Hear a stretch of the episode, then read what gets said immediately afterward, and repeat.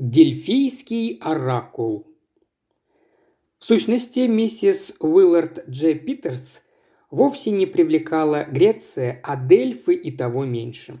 По-настоящему она любила только Париж, Лондон и Лазурный берег.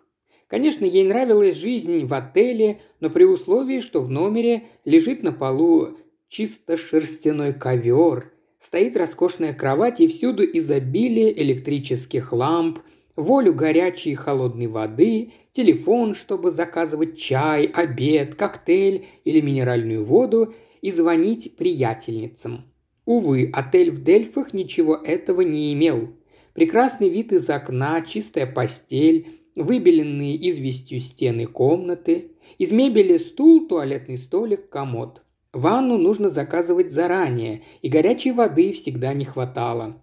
Миссис Питерс считала, что по возвращении будет приятно рассказывать о пребывании в Дельфах, а потому искренне пыталась заинтересоваться античной Грецией, но это оказалось так трудно. Статуи некомплектны, одна без головы, другая без руки или ноги, и куда больше ей нравился красивый мраморный ангел с крыльями, которого она водрузила на могилу покойного Уилларда Питерса.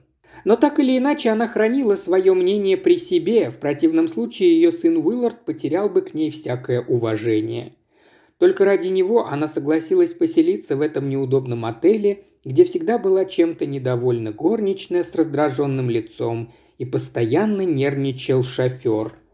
Уилларду, которого еще совсем недавно все называли малышом, что его страшно бесило, исполнилось восемнадцать, и мать его обожала.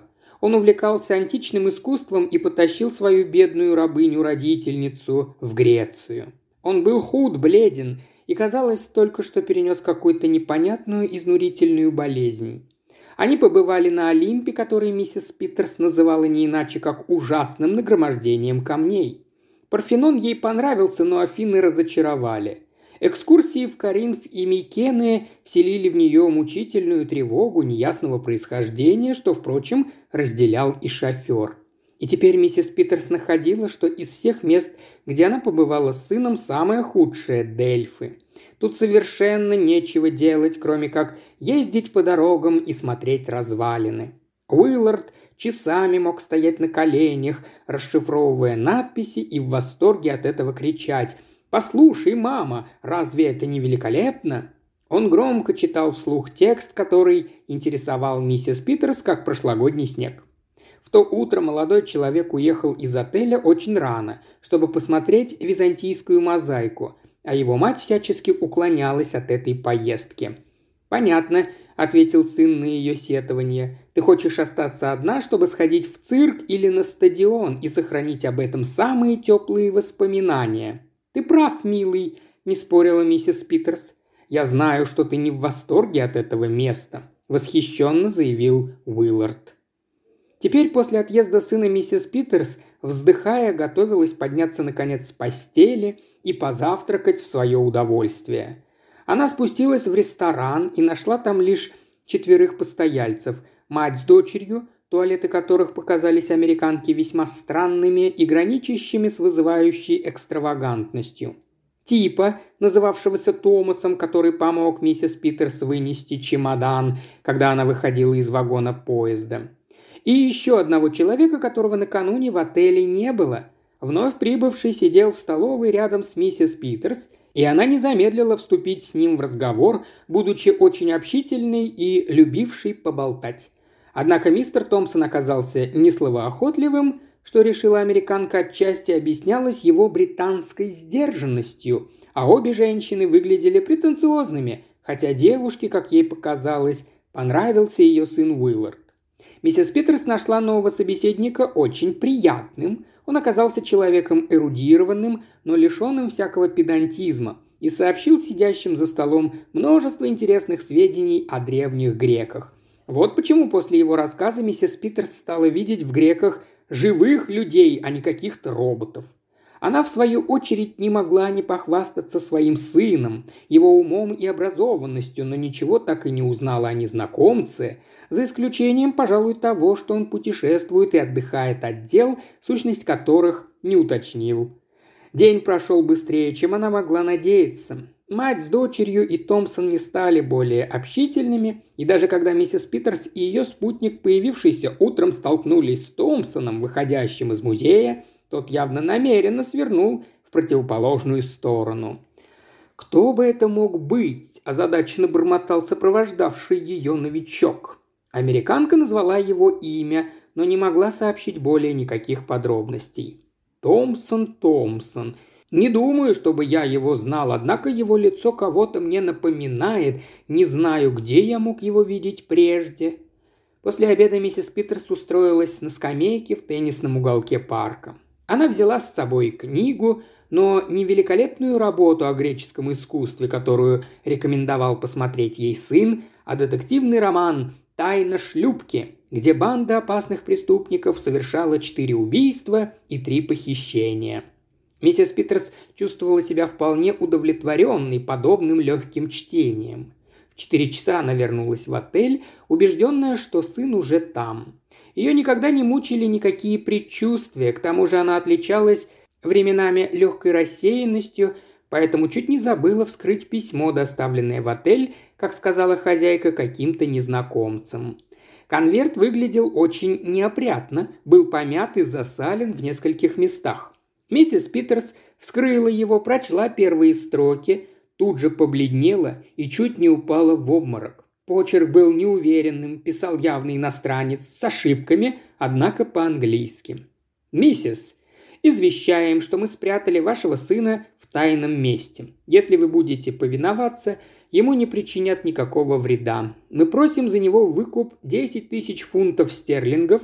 Если вы скажете об этом письме хозяйке отеля или еще кому-либо, ваш сын умрет. Подумайте. Завтра вам укажут, как доставить нам требуемую сумму. Если вы не прислушаетесь к нашим советам, уши уважаемого молодого джентльмена будут отрезаны и посланы вам, а еще через день он будет убит. Это не пустая угроза, поверьте. Обдумайте все и, главное, молчите. Деметриус Черный. Невозможно описать ужас несчастной матери – Послание казалось каким-то абсурдом, стиль был явно наивным, однако миссис Питерс связывала его с ужасной опасностью, грозившей ее ребенку, ее обожаемому хрупкому Уилларду. Она хотела было тотчас же известить полицию, служащего отеля, но если она это сделает... Она вздрогнула, вспомнив угрозу, содержавшуюся в письме. Взяв себя в руки, миссис Питерс решила расспросить хозяина отеля, говорившего по-английски, и начала издалека.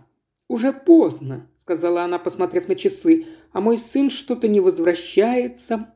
Маленький человек улыбнулся. «Не беспокойтесь, мэм. Молодой джентльмен ходил по музеям и, наверное, возвращается пешком. Но он должен, судя по всему, уже быть здесь, видимо, задержался в пути». «Скажите», — резко спросила миссис Питерс, в окрестностях города последнее время все спокойно?» Хозяин отеля не понял последних слов, и миссис Питерс должна была пояснить свою мысль. Хозяин заверил, что обитатели Дельф – люди честные, очень спокойные и очень хорошо относятся к иностранцам. Несчастная женщина так и не сказала того, что просилась на язык, мешала страшная угроза. Возможно, это был всего лишь блеф, но в Америке, вспомнила она, одна из ее подруг при подобных обстоятельствах известила полицию о похищении сына, и ребенок был убит. Она сходила с ума. Что делать? Конечно, 10 тысяч фунтов ничего не стоит в сравнении с жизнью Уилларда, но как достать такую сумму? У нее с собой был только аккредитив на несколько сотен фунтов. Поймут ли это бандиты? Дадут ли отсрочку? Пришла горничная, но миссис Питерс сухо попросила ее уйти, сказав, что ни в чем не нуждается. Ударил гонг к обеду. Она машинально пошла в ресторан, ни на кого не глядя. Когда подали фрукты, слуга положил конверт перед миссис Питерс. Она так и подскочила, но почерк был совершенно незнакомый, не тот, что в том письме. Писали по-английски и на сей раз очень аккуратно. Миссис Питерс не спеша вскрыла конверт. Вы не можете обратиться к дельфийскому оракулу, но можете посоветоваться с мистером Паркером Пейном. К письму было приколото газетное объявление с приклеенной внизу маленькой фотографией. Фотографии, как оказалось, того самого любезного туриста, приехавшего накануне в отель. Миссис Питерс прочитала объявление. «Вы счастливы? Если нет, посоветуйтесь с мистером Паркером Пейном». О каком счастье шла речь? Кто в настоящий момент более несчастлив, чем она? Это был спасительный ответ на ее молитвы. Она достала из сумочки клочок бумаги и поспешно нацарапала. «Умоляю вас помочь. Пожалуйста, подойдите ко мне через десять минут, только не здесь». Она положила бумажку в конверт, подозвала слугу и велела передать джентльмену, приславшему записку. Через десять минут миссис Питерс, надев пальто, так как похолодало, вышла из отеля и направилась по дороге к развалинам. Мистер Паркер Пейн уже поджидал ее. «Вас послало само небо», – задыхаясь от волнения, проговорила она. «Но как вы угадали, что я нуждаюсь в помощи? Хотелось бы знать». «По выражению вашего лица, дорогая леди», – вежливо ответил ее собеседник. «Я увидел за обедом, что вас что-то мучает, и теперь жду, чтобы вы объяснили, в чем дело». Миссис Питерс все рассказала ему и вынула из сумочки угрожающее письмо, которое он прочел при свете карманного фонарика. «Хм!» – вырвался у него неопределенный звук. «Весьма странный документ, очень странный, есть признаки». Но миссис Питерс не в состоянии была обсуждать содержание письма. Что она должна сделать для Уилларда, своего дорогого, такого болезненного мальчика? Мистер Паркер Пейн старался ее успокоить, рисуя совсем не страшную картину греческого бандитизма. Эти люди всегда заботятся о здоровье пленника, особенно когда он представляется им курицей, несущей золотые яйца. Понемногу она начала успокаиваться. «Но что должна делать я?» – стонала миссис Питерс. «Подождите до завтра. Конечно, если вы не решили обратиться в полицию». Миссис Питерс издала стон ужаса, ведь тогда ее сын будет немедленно убит. Как вы думаете, его вернут в целости и сохранности? Вне всякого сомнения. Голос Паркера Пейна был уверенным. Вопрос только в том, вернут ли его вам, если вы не отдадите требуемые 10 тысяч фунтов. Я хочу только одного, чтобы он вернулся живым и невредимым. Да-да, ласково утешал Паркер Пейн. Кстати, мэм, кто принес вам это письмо? Какой-то незнакомый человек. А, было бы полезно знать, кто именно. Можно проследить, кто принесет письмо завтра. Вы говорили кому-нибудь в отеле о том, что ваш сын не вернулся? Нет, никому не говорила. Полагаю, вы должны как-то проявить свое беспокойство. Пусть пошлют людей искать парня. А вы не думаете, что эти негодяи... Нет, нет, никто не будет даже произносить слово о похищении или выкупе, им не за что будет мстить. Естественно, что исчезновение сына вас страшно обеспокоит. Могу я просить вас помочь мне в этих поисках? Это моя работа, мэм». Они пошли назад к отелю и у входа почти столкнулись с каким-то высоким господином. «Кто это, вы не знаете?» – живо спросил Паркер Пейн у миссис Питерс. «Мне кажется, это был мистер Томпсон». «Ах, Томпсон! Хм, Томпсон!» Ложась в постель, миссис Питерс была убеждена, что идея мистера Паркера Пейна просто великолепна. Посланный передать записку с угрозами, несомненно, связан с бандитами. Женщина успокоилась и уснула крепче, чем могла надеяться. Когда на следующее утро она, встав с постели, уже одевалась, то заметила на полу у окна конверт и, подняв его, опять чуть не упала в обморок. Тот же грязный конверт, тот же вульгарный почерк. Она поспешно прочла письмо. «Здравствуйте, леди. Хорошо ли вы подумали? Ваш сын жив, и ему не причинили никакого вреда. Пока. Но нам немедленно нужны деньги. Понимаем, вам нелегко достать такую сумму, но нам сказали, что у вас есть очень красивое бриллиантовое колье. Мы будем довольны, если вы вместо означенной суммы передадите его нам. Вот что нужно для этого сделать. Вы или тот, кого вы сочтете нужным послать, принесет колье на стадион, дойдет до дерева рядом с большой скалой. За посланцем будут следить, чтобы с ним никого не было. Ваш сын будет тут же обменен на колье завтра утром в 6 часов, сразу после восхода солнца. Но если вы позже выдадите нас полиции, мы убьем вашего сына, когда вы поедете на вокзал – это последнее, что мы хотим сказать вам. Если колье завтра не будет передано, вы получите уши вашего мальчика, а еще через день он умрет. С приветом, Диметриус. Миссис Питерс побежала разыскивать Паркера Пейна. Найдя, вручила ему письмо, и он внимательно прочитал его. «Вы и в самом деле возите с собой столь дорогое колье?» – спросил детектив. «Да, мой муж заплатил за него сто тысяч долларов. Эти воры хорошо информированы, мэм. Что вы посоветуете делать?» Я обдумал некоторые аспекты данной проблемы. Поймите, у меня нет времени ждать, я хочу вернуть своего ребенка и как можно скорее. Бросьте, миссис Питерс, вы так энергичны, так решительны. Неужели вам хочется из-за этой пустячной угрозы потерять 10 тысяч фунтов, и вы спокойно отдадите ваши бриллианты банде негодяев? Никогда не поверю. Очевидно, раз вопрос поставлен именно так. В душе американки боролись два человека. Энергичная волевая женщина и мать. О, как бы я хотела отомстить этим скотам. Если только я найду сына, я тотчас пущу по их следу всю полицию, какая здесь есть. Если понадобится, закажу бронированную машину, которая отвезет нас на вокзал». Миссис Питерс раскраснелась и была вне себя от гнева. «Да», – озадаченно проговорил Паркер Пейн, – «боюсь только, что они не станут дожидаться этой минуты. Они знают, что вам ничто не помешает известить всех, как только ваш сын вернется». «Так что же вы хотите в таком случае предпринять?» Детектив улыбнулся. «Обдумать один маленький план, который...» Он огляделся. Ресторан был пуст, двери закрыты, и Пайн продолжил. «Я знаю в Афинах одного ювелира, который занимается искусственными бриллиантами вашего качества». Он понизил голос до шепота. «Я позвоню ему, он приедет сюда после обеда с набором камней. А затем он вынет ваши настоящие бриллианты и заменит их искусственными». «Ох, ну и хитрец же вы!» – с энтузиазмом воскликнула миссис Питерс. «Тише, не так громко. Хотите помочь мне?» «Конечно». «Последите, чтобы никто не подслушивал мой телефонный разговор. Это очень важно».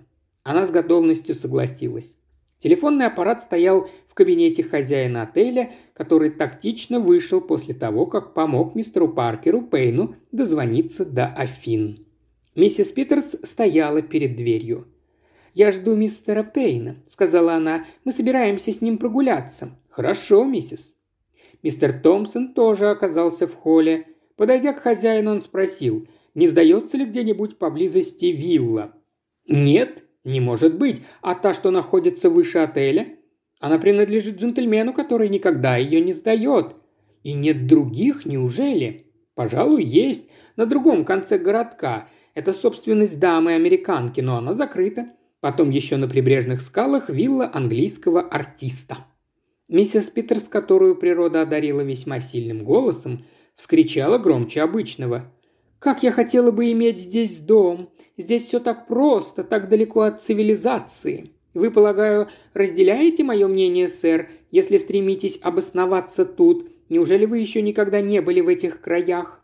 И так она продолжала без передышки до тех пор, пока Паркер Пейн не вышел из кабинета хозяина отеля и не бросил на нее быстрого одобрительного взгляда.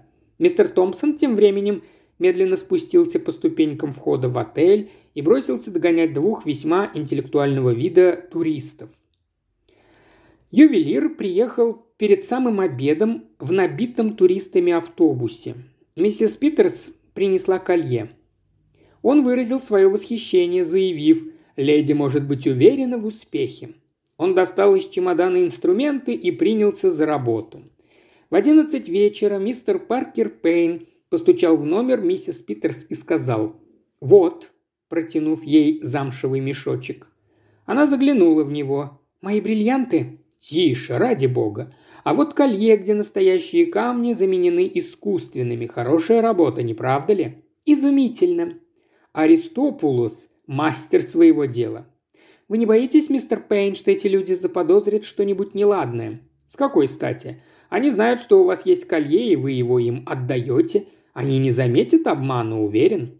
«По-моему, это изумительно, то, что вы придумали», — повторила миссис Питерс, передавая ему украшение. «Вы не согласитесь отнести его, или я прошу слишком многого? «Охотно, но дайте мне в руки это последнее письмо, чтобы я следовал инструкциям. Спасибо. Спокойной ночи, миссис. Завтра утром ваш сын будет с вами. О, если бы ваши слова оказались правдой. Не беспокойтесь и рассчитывайте на меня». Миссис Питерс провела беспокойную ночь. Едва она уснула, как увидела страшный сон. Вооруженные бандиты стреляли Уилларда, который в пижаме спускался с горы. И как же она была счастлива, когда проснулась.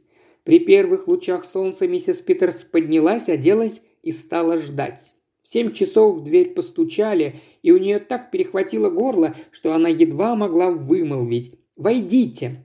В дверях стоял мистер Томпсон. Она глядела на него, предчувствуя что-то нехорошее. Однако он сказал самым спокойным, любезным тоном. «Здравствуйте, миссис Питерс». «Как вы смеете, мистер?» «Пожалуйста, извините меня за столь ранний визит, но нужно уладить одно дело». Она наклонилась вперед, ее глаза метали громы и молнии. «Так значит, это вы, а не бандиты, похитили моего сына?» «Речь не о бандитах, мэм. Эта часть заговора была организована из рук вон плохо и весьма неизящно. Она не пыталась даже вникнуть в то, что он говорил. У нее была одна забота. «Где мой ребенок?» – кричала она, и глаза ее продолжали метать молнии. «За дверью». «Уиллард!» Уиллард со слегка взъерошенными волосами бросился в объятия матери. Мистер Томпсон с умилением смотрел на них. Придя в себя после внезапно обрушившейся на нее радости, миссис Питерс повернулась к Томпсону. «Я прикажу немедленно арестовать вас». «Ты ошибаешься, мама, подожди. Этот джентльмен освободил меня, понимаешь?» «Где ты был, Уиллард?» «В доме на краю скал, в полутора километрах отсюда». «Разрешите мне, миссис Питерс», – улыбаясь, сказал Томпсон, – «возвратить вам вашу собственность» и протянул ей сверток в шелковистой бумаге. Бумага соскользнула, и на свет появилось бриллиантовое колье. «Вы можете выбросить бумагу вместе с содержимым», – заметил Томпсон, «потому что настоящие бриллианты не вынимались из вашего колье, а те – только имитация». «Я абсолютно ничего не понимаю», – пробормотала в конец обескураженная миссис Питерс. «Придется вам сейчас все объяснить», – сказал ей собеседник. Мое внимание привлекло использование одного имени. Я имел нескромность следовать за вами, когда вы прогуливались с этим толстым джентльменом, и, признаюсь, слышал ваш интересный с ним разговор. Затем я поговорил с хозяином отеля. Он запомнил номер телефона, который вызывал тот человек в Афинах.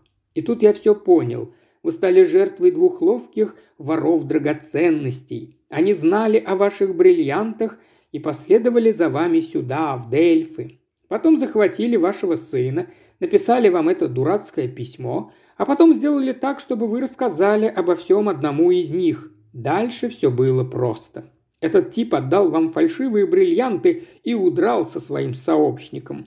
Сегодня утром, если бы вы не увидели своего сына, то впали бы в отчаяние, а отсутствие вашего советчика заставило бы вас подумать, что он попал в ловушку. Думаю, воры позаботились бы, чтобы кто-нибудь завтра отправился на ту виллу. Там они должны были обнаружить вашего сына, и прежде чем заговор будет раскрыт, оба негодяя окажутся уже далеко. А теперь? Мошенник заключен в тюрьму. Я сделал все, что нужно, мэм, не беспокойтесь. Подлец, так ему и надо, скричала миссис Питерс. Он, конечно, не заслуживает жалости, согласился Томпсон. «Удивляюсь, как вам удалось его раскусить?» – задумчиво сказал Уиллард. «Вы все-таки необыкновенно проницательный человек». «Нет», – ответил Лже Томпсон. «Но если путешествуешь инкогнито и вдруг слышишь, что кто-то пользуется твоим собственным именем в непонятных целях...» «Так кто же вы в таком случае, сэр?» – спросила миссис Питерс. «Я и есть тот самый Паркер Пейн», – ответил лже Томпсон с улыбкой. Детектив Паркер Пейн. Еще больше аудиокниг в исполнении Ильи Кривошеева на Boosty и ВКонтакте. Все ссылки в описании –